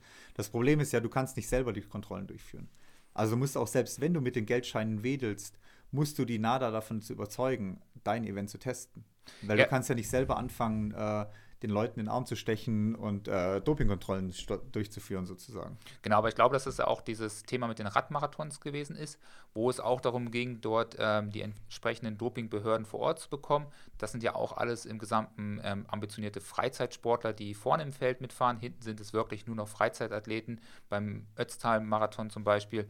Dementsprechend könnte man dort halt auch ähm, ja, Leute sicherlich auch überzeugen, herzukommen. Also ich glaube, daran wird es nicht scheitern. Aber eben dann scheitert es halt eventuell an der Bereitschaft der, der, der, Leute, wirklich so viel Geld mehr in die Hand zu nehmen, weil dann vielleicht doch die Mentalität von vielen nach dem Motto ist, ähm, warum sollte ich das zahlen? Ich bin ja sauber. Genau. Ähm, hier könnte man aber vielleicht mal begründen, also es wird ja allgemein immer teurer. Also wenn man da die Startpreise bei jeglicher Veranstaltungen vergleicht, vielleicht vor fünf oder vor sechs Jahren, zu heute sind die Preise ja immens gestiegen. Also was ich dann teilweise auf sehr kurzen Strecken ähm, finanziell bezahlen muss, um dort starten zu können, ist teilweise schon nicht mehr ähm, schön oder irgendwie relevant. Aber wenn ich sage, okay, ich zahle vielleicht dafür, dass ähm, 5 Euro oder 10 Euro, was dem Sport zugutekommt, dass wir ein gutes Image beibehalten, dass eventuell ähm, so ein bisschen Druck auf die, die vielleicht äh, ja, das ein oder andere Zeug nehmen, ausgewirkt wird ob sie dann am Ende kontrolliert werden, weil sie ähm, nicht Erste oder Erste geworden sind, sondern nur ähm, Zehnter und vielleicht dadurch nicht den Stichpunkt entsprechend ähm, gerankt sind oder gezogen worden. Aber es würde auf jeden Fall ein bisschen Druck auswirken und ich als Teilnehmer hätte nicht nur eine gut organisierte Veranstaltung, sondern auch einen sauberen Sport, wie man ja gesehen hat, im Radsport ist es wirklich nicht sehr schön gewesen, was der Radsport dort in den letzten Jahrzehnten erlebt hat. Ja, vor allem halt Imageproblem dann äh, ziemlich eingebüßt dadurch. Genau. Ja. Klar, in dem Moment, in dem Fall stimme ich dir zu. Ich habe ja auch schon beim letzten Mal in meinem Statement vor der Folge gesagt, dass ich ähm, ja gerne nicht meinen Sport sozusagen äh, ja, versaut hätte, beziehungsweise da irgendwie befleckt hätte. Und in dem Moment wäre es mir das wahrscheinlich wert, dass es halt mein Sport bleibt, sozusagen, beziehungsweise mein, äh, ja, mein Sport bleibt, den ich auch ausüben kann, ohne mir die ganze Zeit irgendwelche Vorwürfe anhören zu müssen. Ihr seid doch eh alle gedopt oder sonst irgendwas. Also eventuell wäre es mir das dann sogar schon wert. Ja, ich denke gerade für die Leute, die sowieso immer sagen, okay, jetzt wird der Sport immer teurer und es wird immer noch mehr auf Wirtschaftlichkeit geachtet, da will ich jetzt nichts Plan B unterstellen, sondern es trifft ja wirklich alle Veranstaltungen im alpinen Raum. Sicherlich ist es auch eine Kostenfrage heutzutage, sowas auszustellen ähm, auszurichten. Aber sicher wird das Ding auch nicht nur aus Ausrichtungsaspekten ähm, immer teurer, sondern auch aus finanziellen Sachen oder Wirtschaftlichkeit, was ja auch völlig okay ist. Aber wenn man sagt, okay, ich zahle 5 Euro für einen sauberen Sport, dann werden auch die, die vielleicht eh schon über die Preise meckern, noch sagen, okay, passt, dafür bin ich bereit, auch die 5 Euro zu investieren. Ja, wenn man dann so ein bisschen einen Grund hat, warum man es bezahlt. Ja, genau. Und wenn es dann entsprechend auch der Veranstalter wirklich umsetzt und nicht sagt, so, jetzt nehme ich 5 Euro mehr und ja, Dopingproben kommen erst 2027 oder so. Also ein bisschen wie das aktuelle UTMB-Nachhaltigkeitsprogramm. Äh, ja. ähm, genau, UTMB hat uns aber auch geantwortet. Ja. Da war ich ein bisschen überrascht. Äh, hat ein bisschen gedauert, weil die das ganz offiziell über Ironman England, London kam dann äh, die Antwort. Also auch da, UTMB hat auch uns eine Antwort geschickt und auch ganz gute Statements abgegeben. Also Zitat UTMB zum Thema, wie sieht das Interesse von Veranstaltern an Proben aus? Ähm, wir müssen wachsam bleiben und den Teilnehmern, sowohl der Elite als auch den Amateuren, weiterhin Wert, den Wert eines gesundes, gesunden, dopingfreien Sportes vermitteln. Wie bereits erwähnt, sind wir als Veranstalter rechtlich nicht verpflichtet, eine Anti-Doping-Politik zu finanzieren. Um jedoch unseren Sport zu schützen und uns nicht mehr nur auf Stichproben der NADA oder von World Athletics zu verlassen, haben wir beschlossen, im Jahr 2023 eine Anti-Doping-Politik einzuführen, die zumindest systematisch Kontrollen der Podiumsplätze bei den Endläufen auf unserer Strecke vorsieht. Mhm. Das heißt, genau das, was wir gerade diskutiert haben, der UTMB nimmt die Sache selber in die Hand und ähm, beauftragt hier selber ein Dopinglabor, so wie es aussieht, Kontrollen der Podiumsplätze durchzuführen und will sich nicht mehr darauf verlassen, äh, auf Stichproben der nationalen Dopingagenturen bzw. der World äh, Anti-Doping-Agentur. Ja, also was man jetzt mal hier rausliest, systematisch heißt wahrscheinlich dann die ersten drei ähm, Frauen und Männer der jeweiligen Kategorie werden sicherlich über, überprüft. Ähm, das letzte Mal ging es ja runter bis auf Platz 7. Da wurde es noch vom Quarz organisiert. Aber auch im letzten Jahr, also 2022, haben sie ähm, entsprechend die ersten fünf Männer und Frauen zumindest auf viele Strecken, ich weiß nicht, ob auf allen Strecken, aber zum Beispiel auf dem CCC untersucht und dementsprechend dort direkt nach dem Zieleinlauf zur Dopingprobe gebeten. Also auf jeden Fall eine gute Sache. Also da, der UTMB macht da auf jeden Fall was, beziehungsweise hat das Thema erkannt, mhm. hat die Wichtigkeit des Themas erkannt. Ich bin mal gespannt auf die Umsetzung, ob das auch so durchgeführt wird. Ich denke, wir werden es auch mitkriegen. Ja, also wir werden es auf jeden Fall wieder vor Ort auch kontrollieren sozusagen und beobachten, wie die Lage ist, uns da auch umhören und einige Stimmen einsammeln und ähm, wenn wir vielleicht den einen oder anderen guten deutschen ähm, Läufer in die Top 3 haben, werden wir sicherlich auch nochmal gezielt nachhaken oder auch dort bei den italienischen, französischen oder englischen Kollegen mal fragen, ob sie geprobt wurden oder getestet wurden. Jetzt haben wir noch eine letzte Stimme oder vorletzte Stimme besser gesagt, der eines Verbandes. Wir haben nämlich in Österreich angefragt, da gibt es ja den Austrian äh, Skyrunning und Trailrunning Association, also wirklich auch einen Verband. Und äh, der hat uns auch zu dem Thema äh, eine Antwort mitgegeben. Und zwar ähm, folgende. Wir haben hier schon einmal in Anlehnung auf unsere ethischen Ziele als einziges deutschsprachiges Event beim Hochkönigmann als österreichische Meisterschaft Dopingkontrollen durchgeführt und gemeinsam mit dem Hochkönigmann finanziert. Sollten wir hier mehr Aktivität in der Szene feststellen, werden wir bei entsprechenden Veranstaltungen Dopingkontrollen anordnen. Wir als Verband sind Mitglied der Internationalen Skyrunning Federation und damit auch im Protokoll der WADA und können somit, die NADA einen offiziellen, können somit der NADA einen offiziellen Auftrag geben, entweder so viel wir halt finanzieren wollen, Tests bei Veranstaltungen zu machen, oder auch im Rahmen von Rennen äh, gewisse Einzelpersonen einen Dopingtest durchführen zu lassen. Mhm. Also bestätigt wieder genau ein Stück weit äh, das, was wir schon gesagt haben. Für die anderen Veranstaltungen mit Geld ist es machbar, weil hier ein Auftrag erfolgen kann.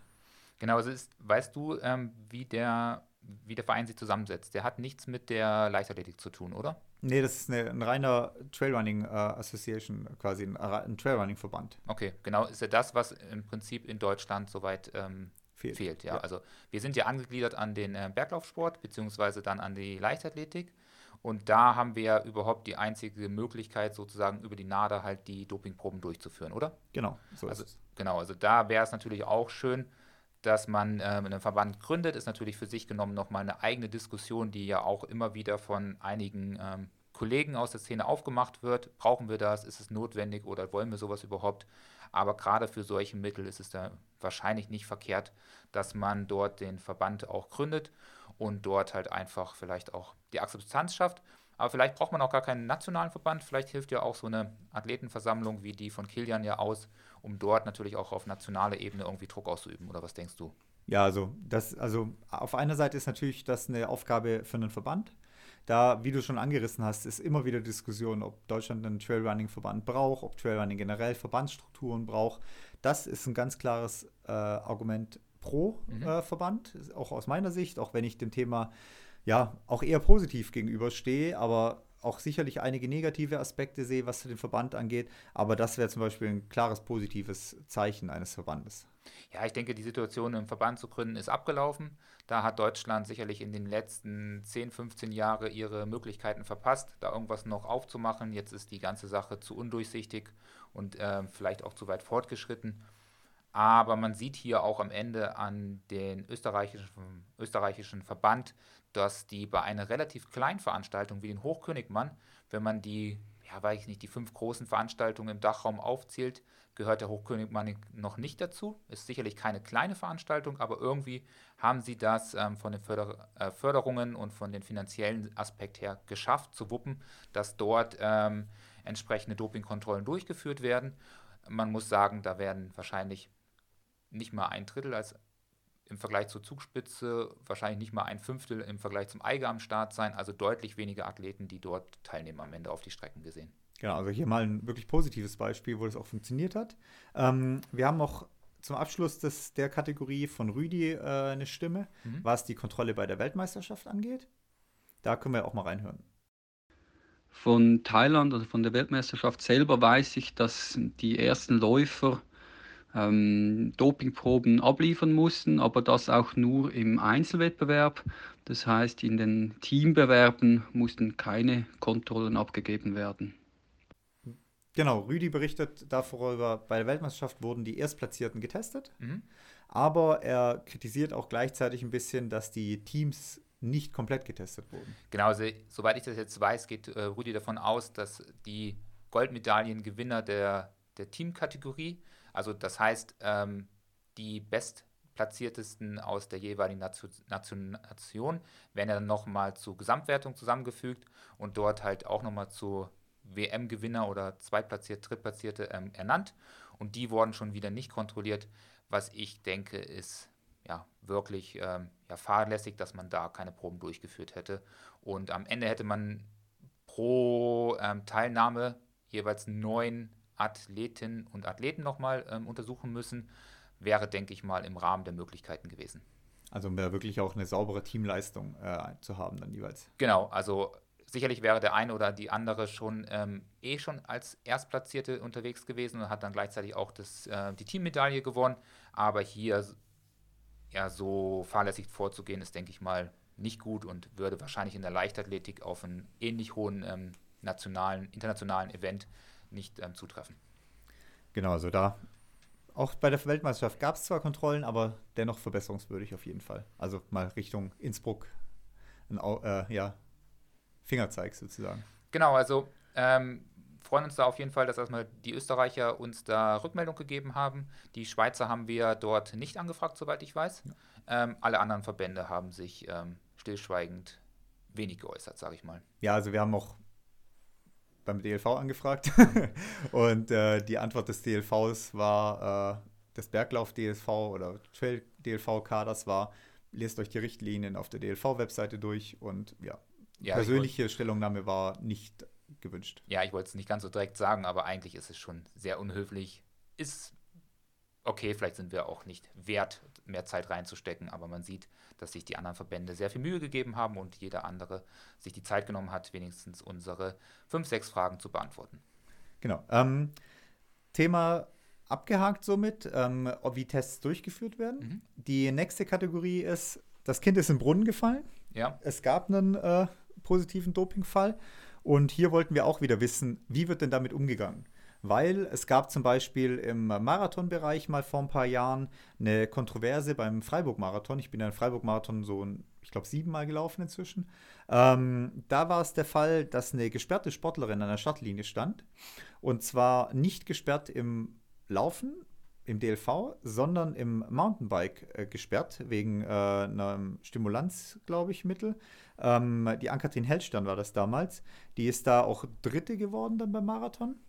Also hat auch eine Platzierung erreicht und ähm, hätte aber bei ihrer eigenen Sportart nicht starten dürfen im Mountainbiken, weil sie gesperrt war zu dem Zeitpunkt.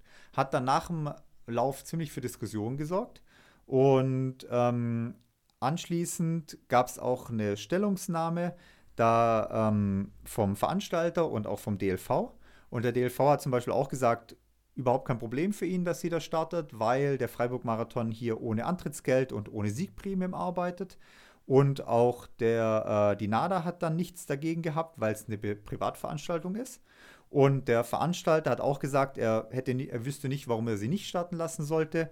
Ähm, er würde es jederzeit auch wieder tun. Mhm. Und da ist halt so ein bisschen das Problem, meiner Meinung nach, klar, sie hat sich nicht im Marathonbereich strafbar gemacht, also dopingtechnisch strafbar gemacht.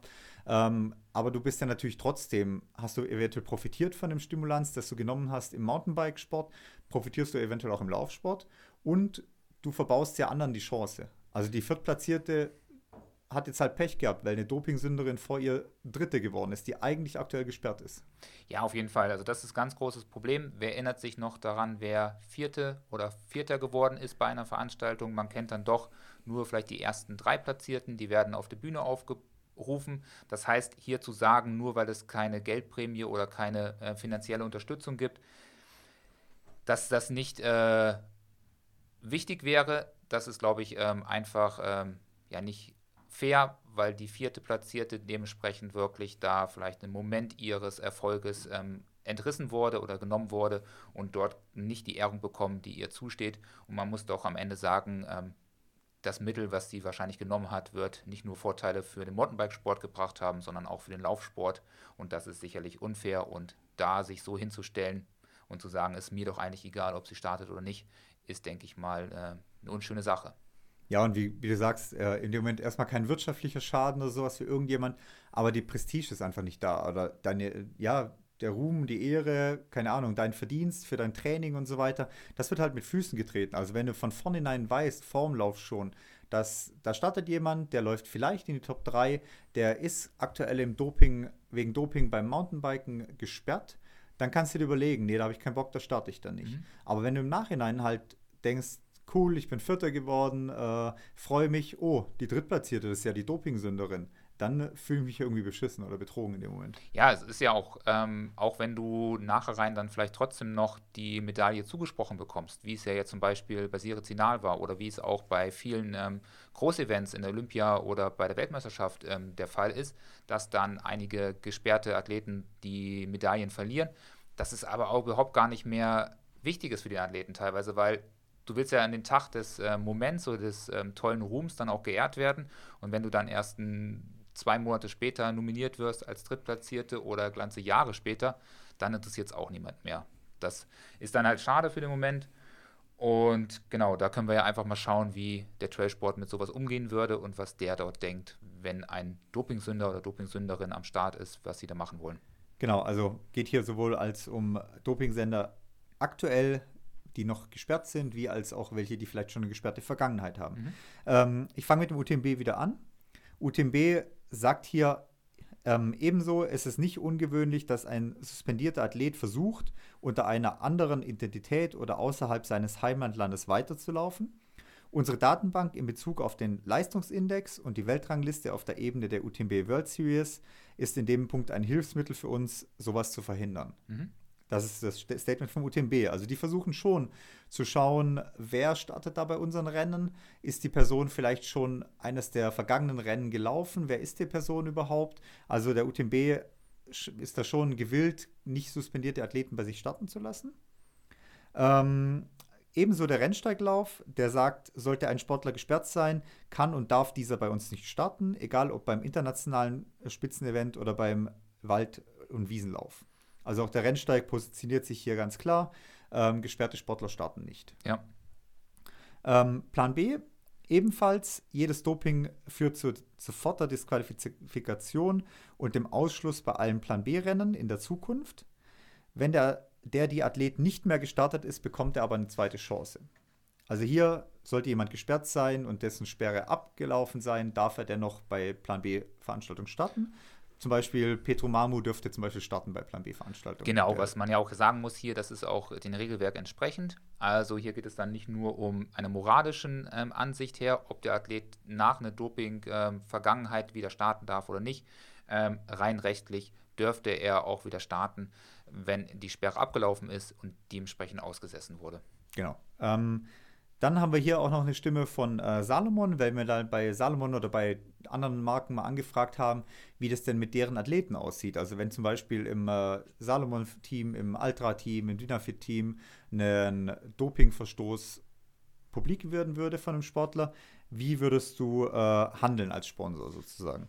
Und von Salomon haben wir da zum Beispiel die Rückmeldung bekommen, dass äh, für den Dachraum jetzt gesprochen, Salomon hier sagt, im Regelfall wird Salomon Dach sofort von der Ausstiegsklausel Gebrauch machen und löst den Vertrag auf, soweit den Sportler, Sportlerin Doping und damit eingehender Betrug klar nachgewiesen wurde. Etwaige Forderungen an den Athleten werden geprüft. Mhm. Das heißt, du bist halt sofort raus, was dein Sponsor angeht, verlierst da eventuell auch deine einzige Möglichkeit, professionellen Sport zu betreiben, stehst da auf der Straße, was es angeht, und gleichzeitig könnten eventuell auch noch Regressforderungen des Sponsors auf dich zukommen für schon erbrachte Leistungen. Also zum Beispiel Ausrüstungswertgegenstände wieder zurückbezahlen, ähm, geleistete Rennen, ge gebuchte Reisen, äh, quasi da das Geld wieder zurückzuverlangen. Ja, und Image. Das ist natürlich das, was den ähm, Veranstalter dann ähm, ja, negativ sozusagen ähm, aufspielt. Und dann kann es natürlich auch rechtlich mit solchen ähm, Geldforderungen umgehen, weil das Image vom, Veranst äh, vom Sponsor? Sponsor entsprechend in den Dreck gezogen wurde. Genau, und da wird versucht, sich wirklich klar dagegen zu äh, positionieren. Mhm. Habe ich tatsächlich auch ähm, meinen ersten Sponsorenvertrag, den ich mal unterschrieben habe vor 10, 12 Jahren, ne, 10 Jahre. Ähm, Innovate, oder? Nee, bei, bei Skinfit. Skinfit auch da habe ich schon so eine Klausel unterschrieben, dass ich entsprechend äh, ja, äh, nicht dopen darf und äh, wenn ich erwischt werde, dann Konsequenzen habe. Also damals war das auch schon nicht mhm. untypisch wie heute auch. Also hier, Salomon sichert sich dann auch ab in so einem Fall. Ähm, wir haben auch von der äh, Asta hier ein äh, ja, äh, Statement bekommen. Da wird es ein bisschen kritischer. Ähm, sagen wir aber gleich was dazu. Erstmal das Statement. Wir machen derzeit noch nicht so viel Tamtam. -Tam. Man kann auch etwas zu sehr in den Mittelpunkt rücken, wo es derzeit vor allem im Breitensport keine Handhabe braucht. Wir sind sehr gut vernetzt und sollte uns etwas zu Ohren kommen, dann setzen wir sofortige Maßnahmen, werden jedoch sicher keine Hexenjagd durchführen. Hier das äh, Statement der ASTA, der Austrian Sky Training Association. Ja, kann man, glaube ich, ein bisschen kritisch sehen, weil ähm, man derzeit den Breitensport so komplett ausschließt, was es angeht. Mhm. Ähm, da kommt nachher in unserem Abschlusszitat auch nochmal was dazu. Ich weiß nicht, ob man da ein bisschen zu leichtfertig mit umgeht. Ja, ich, ich glaube, dass man hier auch ähm, zu locker damit umgeht, weil man ja sagt, man ist sehr gut vernetzt. Sicherlich sind die Leute, die dort ähm, in den Verbanden drin sind, irgendwie in der Szene insolviert. Aber ob es dann am Ende mitbekommen. Aber da finde ich schon die Idee vom UTMB, wir haben darüber mal in der Vergangenheit diskutiert, recht gut, dass man dort über die ITRA-Seite oder über den UTMB-Index geht und so überhaupt die Möglichkeit schafft, irgendwie eine, eine Liste vielleicht zu führen, beziehungsweise auch überführte Athleten dort aus sperrt oder vielleicht irgendwie markiert für Veranstalter, ob es jetzt für die Öffentlichkeit zugänglich ist oder nicht, müsste man dann auch nochmal diskutieren. Aber zumindest, dass dort irgendwie ein System kommt, wo man das kontrollieren kann. Also, dass du zum Beispiel als Veranstalter ähm, deine Stadtliste abgleichen kannst mit der UTMB-Datenbank, mhm. UTMB Series Datenbank und dann kriegst du nachher vier Fehler raus oder vier Warnungen raus. Keine Ahnung, zwei Sportler haben schon mal abgekürzt, äh, einer hat schon mal gedopt und keine Ahnung, einer, weiß ich nicht, ist schon mal mit gesperrten Schuhen anstatt gegangen oder sonst irgendwas. Also, dass du so eine Art Kontrolle da über das System hast auch. Ja, ich denke mal, dass da auch vielleicht die ähm, Hersteller von diesen Anmeldeseiten in die Pflicht genommen werden müssten, dass die vielleicht ähm, das Netzwerk Richtung UTMB oder Richtung ITRA suchen, welche man dort auch immer wählen könnte und dort sofort die Information bekommen, der Athlet ist gesperrt, er möchte sich hier gerade ähm, anmelden für die Veranstaltung und das dann wiederum automatisch vielleicht zum Veranstalter sendet. Dort ist ein Athlet ähm, angemeldet, der ein Doping Vergehen ähm, äh, hinter sich hat oder gerade aktuell sich sogar in der Sperre befindet und dementsprechend ausgeschlossen wird. Und im Prinzip gibt es ja eigentlich nur drei, vier große Anmeldeseiten im Trailsport. Das wäre doch sicherlich schnell umzusetzen, wenn man da irgendwie eine Vernetzung schafft oder beziehungsweise die wenigen Athleten, die es momentan noch zum Glück, muss man ja sagen, gibt, ähm, irgendwo führt und listet. Das kann ja in der vergangenen Zukunft vielleicht mal anders sein, dass es da eine deutlich größere ähm, Liste gibt mit ähm, überführten Athleten. Ja, jetzt mal äh, rein hypothetisch gedacht. Ähm, Hans Müller wird Dritter beim OCC nächstes Jahr. Oder nee, sag mal nicht mal OCC, sagen wir bei, äh, keine Ahnung. Eiger 35. Beim Eiger 35. Mhm. Wird dort positiv aber dann getestet. Ähm, ist dann, also auch von der NADA von mir aus, äh, positiv getestet. Ähm, wird theoretisch gesperrt für zwei Jahre. Meldet sich beim Berlin-Marathon an der fällt da, glaube ich, nicht auf. Nee, der wird da keine Konsequenz haben. Er würde auch nicht mal eine Konsequenz haben, wenn er sich wahrscheinlich bei einer anderen ähm, UTMB-Veranstaltung anmeldet. Also glaube ich nicht, dass dort ähm, sozusagen irgendwas aufblinkt, ähm, weil schon die Einsicht in der NADA-Liste schon sehr, sehr schwer ist für jemanden, der irgendwie sich damit beschäftigen möchte. Also wir haben die Liste ja auch gefunden, man findet die auch, aber man stößt jetzt auch nicht durch Zufall darauf. Man findet sozusagen jedes Verfahren auch aufgelistet, das heißt, der Athlet wurde gesperrt, weil er zum Beispiel die und die ähm, Sache genommen hat und er wurde für zwei Jahre gesperrt oder er wurde nur verwarnt. Ähm, das findet man schon online, aber zugänglich ist es nicht sehr leicht. Ja, und man, äh, ja, und wie du sagst, da findet halt keine Kontrolle, also innerhalb der UTMB-Serie vielleicht über die UTMB-Datenbank, aber spätestens, wenn man draus, rausgeht, findet die nicht mehr statt. Und gerade bei einem Lauf wie Berlin, wo derjenige vielleicht nicht in die Top 20 läuft, Top 30 läuft, weil er vielleicht eine 230 nur läuft auf Marathon. Das reicht dann vielleicht, um bei, beim Eiger E35 da was zu gewinnen. Aber beim Berlin-Marathon gehst du halt in der Masse unter und du darfst einfach wieder starten. Ja, also ich meine jetzt Beispiele auch, wenn ich jetzt zum Beispiel ähm, des Dopings überführt werde, zum Beispiel, weiß ich nicht, bei der Plan B-Veranstaltung ich sage mal jetzt bei der Zugspitze, werde ich durch einen Zufall irgendwie doch erwischt, kann ich einen Monat später beim Glockner starten und niemand wüsste es. Also wenn es wahrscheinlich öffentlich werden würde, hätte ich ein großes Problem. Dann wird es wahrscheinlich doch irgendwie durch die Presse auch getragen und dann bekommt sicherlich auch ein Veranstalter wie der Glockner oder wie der Eiger oder der Hochkönigmann davon äh, Wind und würde mich vielleicht nicht starten lassen wollen. Aber so ein Verfahren wird jetzt auch nicht immer öffentlich gemacht und wird groß diskutiert, wie es zum Beispiel beim Thomas Roach der Fall war wo wir das ja schon mitbekommen haben. Genau, wo aber der Öffentlichkeit gar nicht so breit bekannt ist quasi. Mhm. Und ähm, also da muss man schon ein bisschen unterscheiden, wie blauäugig man über die Sache nachdenken darf. Ähm, also so viel, so würden die Angefragten reagieren entsprechend der, äh, ja, wenn es einen Dopingfall geben würde.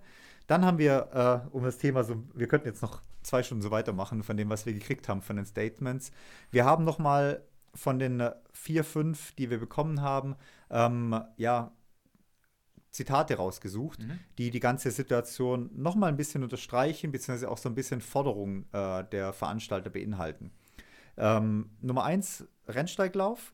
Zitat, Dopingkontrollen dürfen und können nicht finanziell zu Lasten der Veranstalter gehen. Das ist das Thema, was wir vorher schon ein bisschen diskutiert haben, inwiefern der Veranstalter dafür zu sorgen hat, dass finanziell genug Spielraum da ist, um wirklich seine Veranstaltung zu kontrollieren beziehungsweise inwiefern da auch Abgaben an den DLV geleistet werden, ähm, die eigentlich auch ein Stück weit dazu genutzt werden könnten, sowas zu finanzieren. Ja, da haben die ja auch in einem anderen ähm, Teil des äh, Fragebogens sozusagen auch schon ein bisschen durchklingen lassen, dass man ja dort auch an den DLV ähm, Geld abführt für die einzelnen Starter. Da geht es dann oft um Versicherung und ähm, ich weiß gar nicht, was Zertifizierung der Strecke oder ja, sowas, sowas ja. Bestenlistenfähigkeit. Genau. Ähm, dass man dort halt vielleicht auch die Möglichkeit äh, mit aufnimmt, dass dort Geld in irgendeinen Topf fließt, wo vielleicht auch im Breitensport Dopingproben durchgeführt werden können oder im Speziellen im Trailrunning-Sport, dass dort irgendwie Gelder zur Finanzierung von solchen Proben zur Verfügung steht. Aber ich glaube auch, dass hier, wenn die Bereitschaft da ist von den Veranstaltern und hier nicht nur den, den Rennsteiglauf sozusagen meine Kritik trifft, sondern ja alle Läufe, alle Trailläufe, dass dort sicherlich das ein oder andere abzuzwacken ist und man muss jetzt nicht ähm, jeden ähm, Athleten und jeden Starter dort überprüfen, sondern vielleicht wirklich gezielt einzelne Proben durchführen.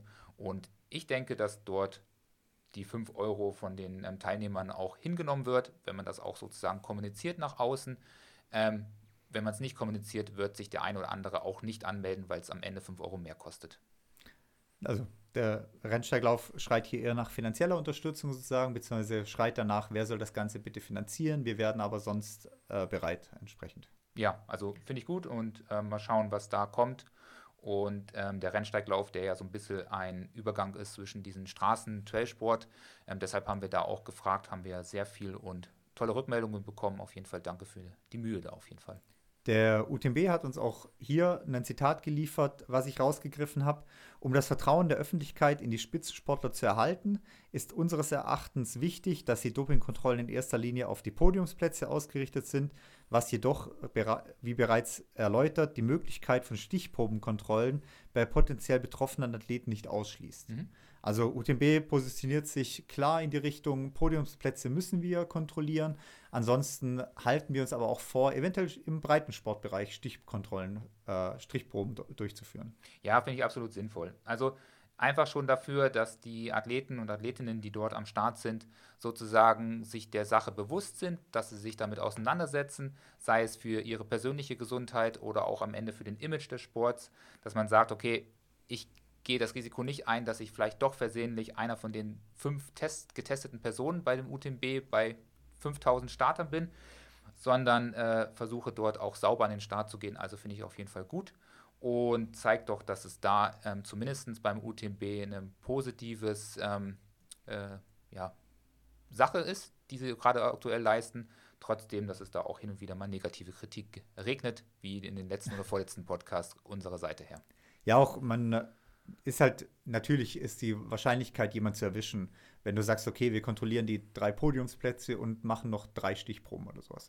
Dann ist die Chance im UTMB-Feld, was 1700 Starter betrifft, natürlich gering, jemanden zu treffen. Aber ein Stück weit geht es ja auch um die Symbolwirkung. Mhm. Da wirklich zu sagen, nein, wir interessieren uns für den Breitensport, äh, ob da Doping stattfindet oder nicht. Wir testen auch da. Also es ist ein klares Symbol in die Richtung, äh, das anzugehen. Und vielleicht, wie du sagst, streckt es doch den einen oder anderen ab. Ja, das war ja auch mir ganz wichtig in der letzten Folge zum Thema Doping. Ich denke, dass das Problem im, im Spitzensport sicherlich vorhanden ist und wir haben es ja dieses Jahr auch ähm, erleben können, dass dort einige ähm, erwischt wurden.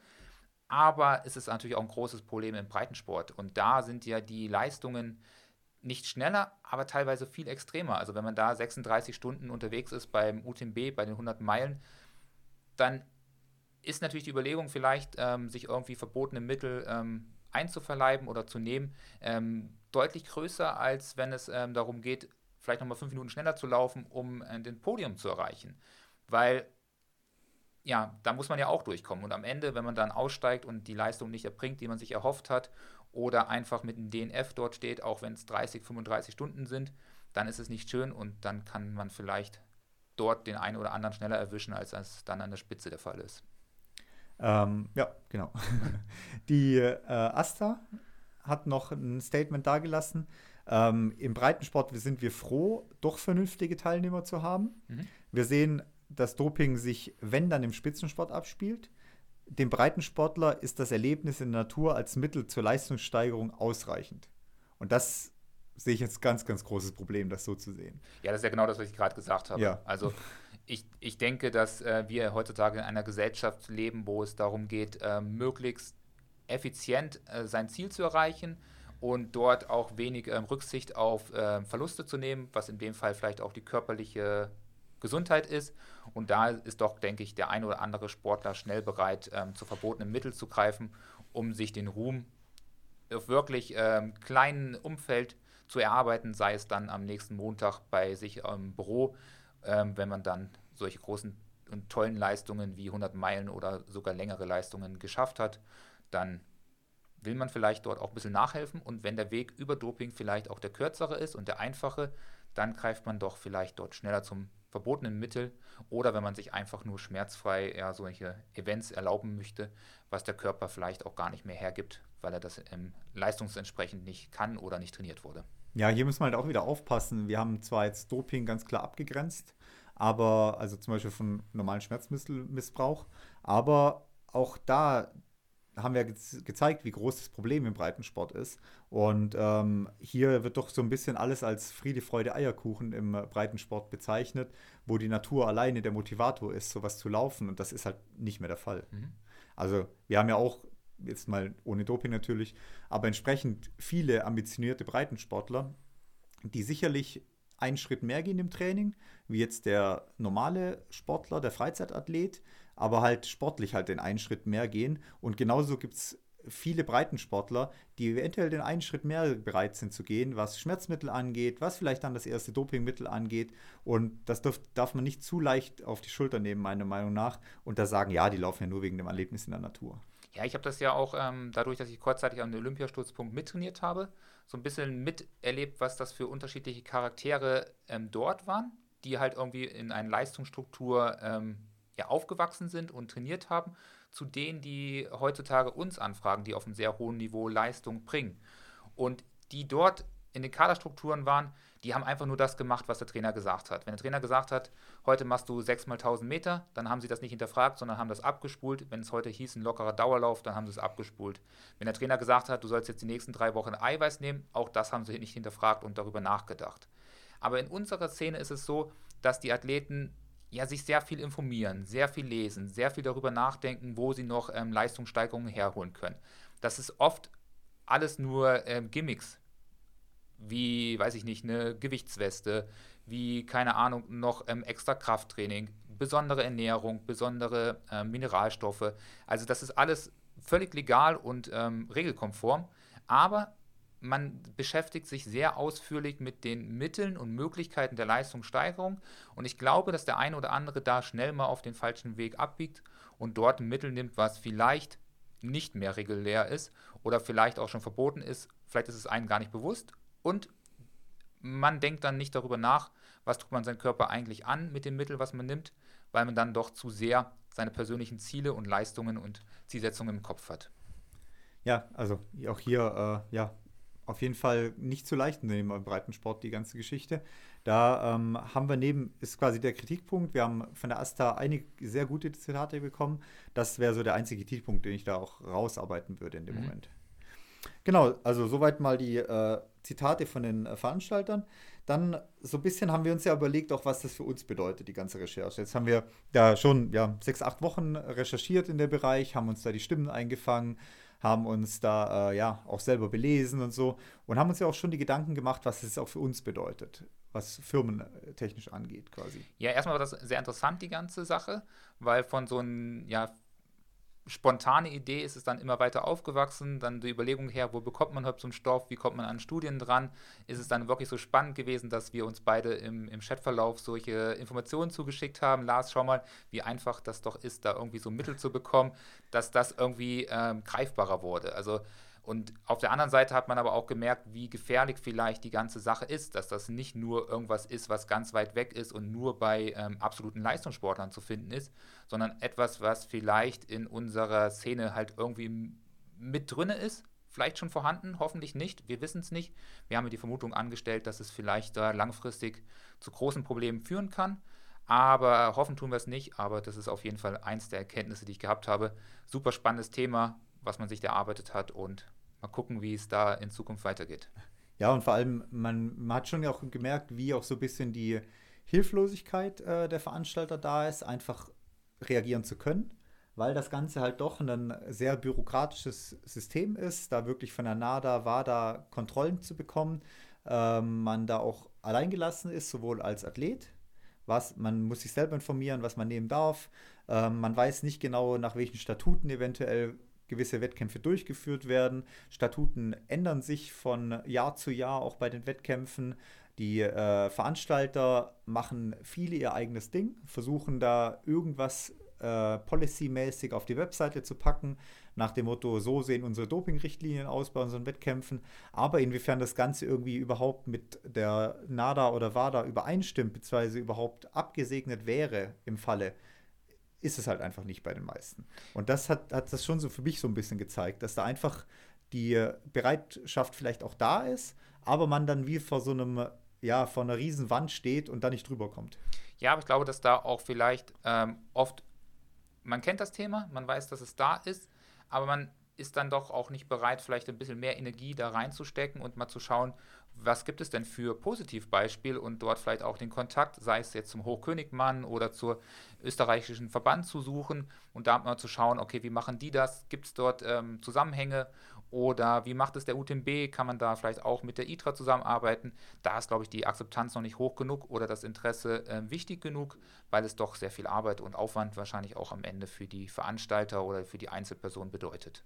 Ja, oder man könnte auch mal äh, sportfremd sozusagen sich da auch informieren, mhm. weil ähm, wir hat, hatten, das Thema gibt es ja im Radsport äh, schon ein bisschen länger, wo ja auch die großen äh, Skandale natürlich durchgebrochen sind, sei es Jan Ulrich, sei es Lance Armstrong und so weiter. Die ganze Branche ist ja sozusagen, äh, Rennradbranche hat ja darunter gelitten, was bei der Tour de France vorgefallen ist, beziehungsweise bei anderen großen Ausfahrten vorgefallen ist mit den Sportlern. Und im Breitensport passiert da schon mehr, mhm. im Radsport, was natürlich auch ein Stück weit versucht, den Sport zu retten. Ja, also gerade ähm, bei diesen großen ähm, Bergmarathons, die es ja gibt.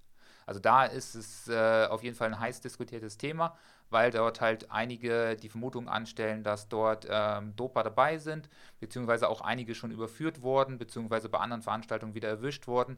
Also da wird schon geschaut und geguckt ähm, und sicherlich kann man dort auch die Beziehung herstellen und vielleicht ein bisschen ähm, die Kontakte knüpfen und Ideen vielleicht auch sammeln, wie man sowas ähm, kontrolliert und her wird. Und warum soll es anders sein im Radsport als im Trailsport? Klar, der eine oder andere sagt, der Trailsport ist was Besonderes, was Außergewöhnliches, aber am Ende verfolgen alle Athleten, die dort am Start stehen, einen Leistungsgedanke, sei es einfach nur durchkommen und einen schönen Tag haben oder sei es vielleicht das Rennen zu gewinnen oder möglichst weit vorne reinzulaufen oder sich oder seinem Umfeld was zu beweisen. Ja, weil halt da die Menschheit auch sozusagen ist, da getrieben ist sozusagen vom, vom Leistungsdruck auch ein Stück weit. Mhm.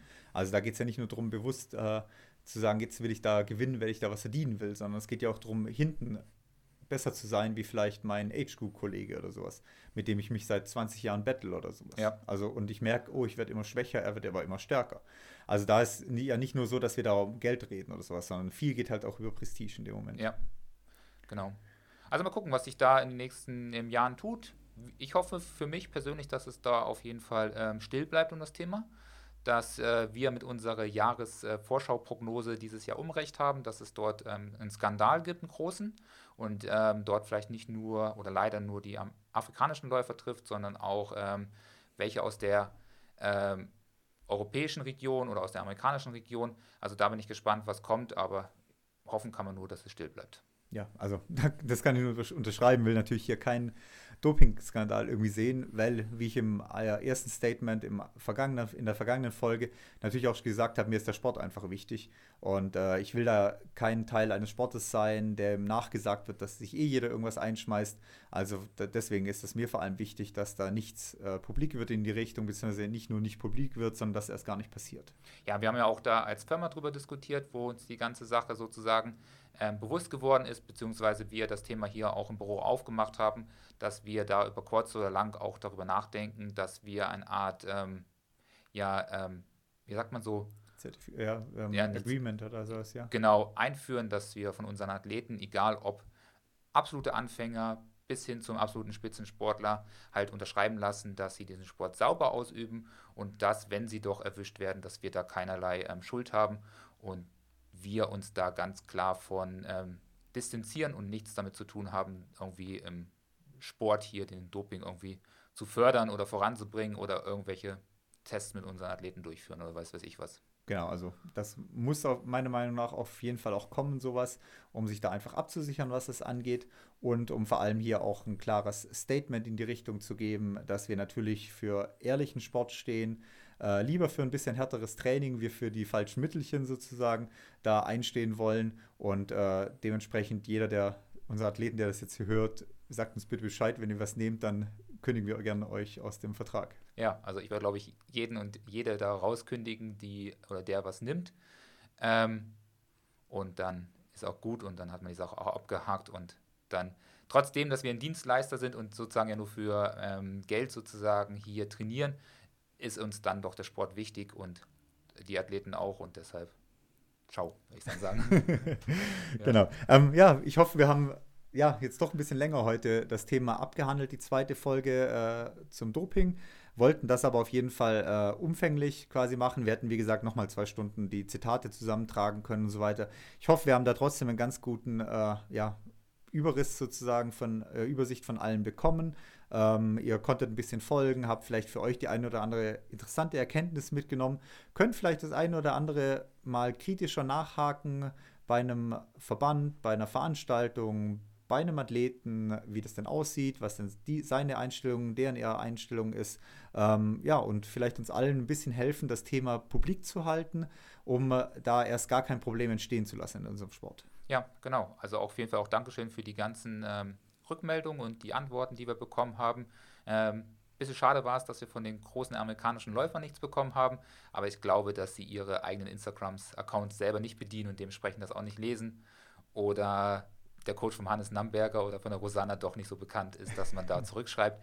Aber ähm, genau, denen gebe ich jetzt keine Schuld dafür, dass sie sich nicht gemeldet haben von allen anderen, ähm, ja, ein bisschen schade, dass sie sich da nicht gemeldet haben, zumindest mal mit ein, zwei Sätzen. Aber auch vielen Dank für die, die ähm, da Stellung bezogen haben und sich die Mühe gemacht haben, uns äh, die Fragen zu beantworten. Genau. So würde ich sagen, machen wir einen Deckel drauf auf das Thema. Vielleicht müssen wir es ja irgendwann dieses Jahr nochmal aufmachen, mhm. wenn dann der erste Dopingfall um die Ecke kommt. Hoffen wir es mal nicht. Ähm, trainieren lieber alle fleißig weiter und bringen so lieber unsere Leistung. So ist es, ja. Ich würde sagen, wir gehen jetzt auch raus trainieren, oder? Ja, wir müssen jetzt auch los, sonst müssen wir uns irgendwas einwerfen. Ja. nee, also genau. Dann hören wir uns nächste Woche wieder. Äh, habt auf jeden Fall eine gute Woche. Trainiert gut. Wer äh, noch will, kann uns gerne noch einen, äh, eine Bewertung auf Spotify und auf Apple da lassen, um uns ja einfach ein Stück weiterzubringen. Ähm, teilt gerne Podcast weiter, sagt es gerne weiter, dann äh, ja, haben wir vielleicht öfters noch die Chance, so ausgiebige Recherchen hier durchzuführen. Mhm. Perfekt, dann bis zum nächsten Mal.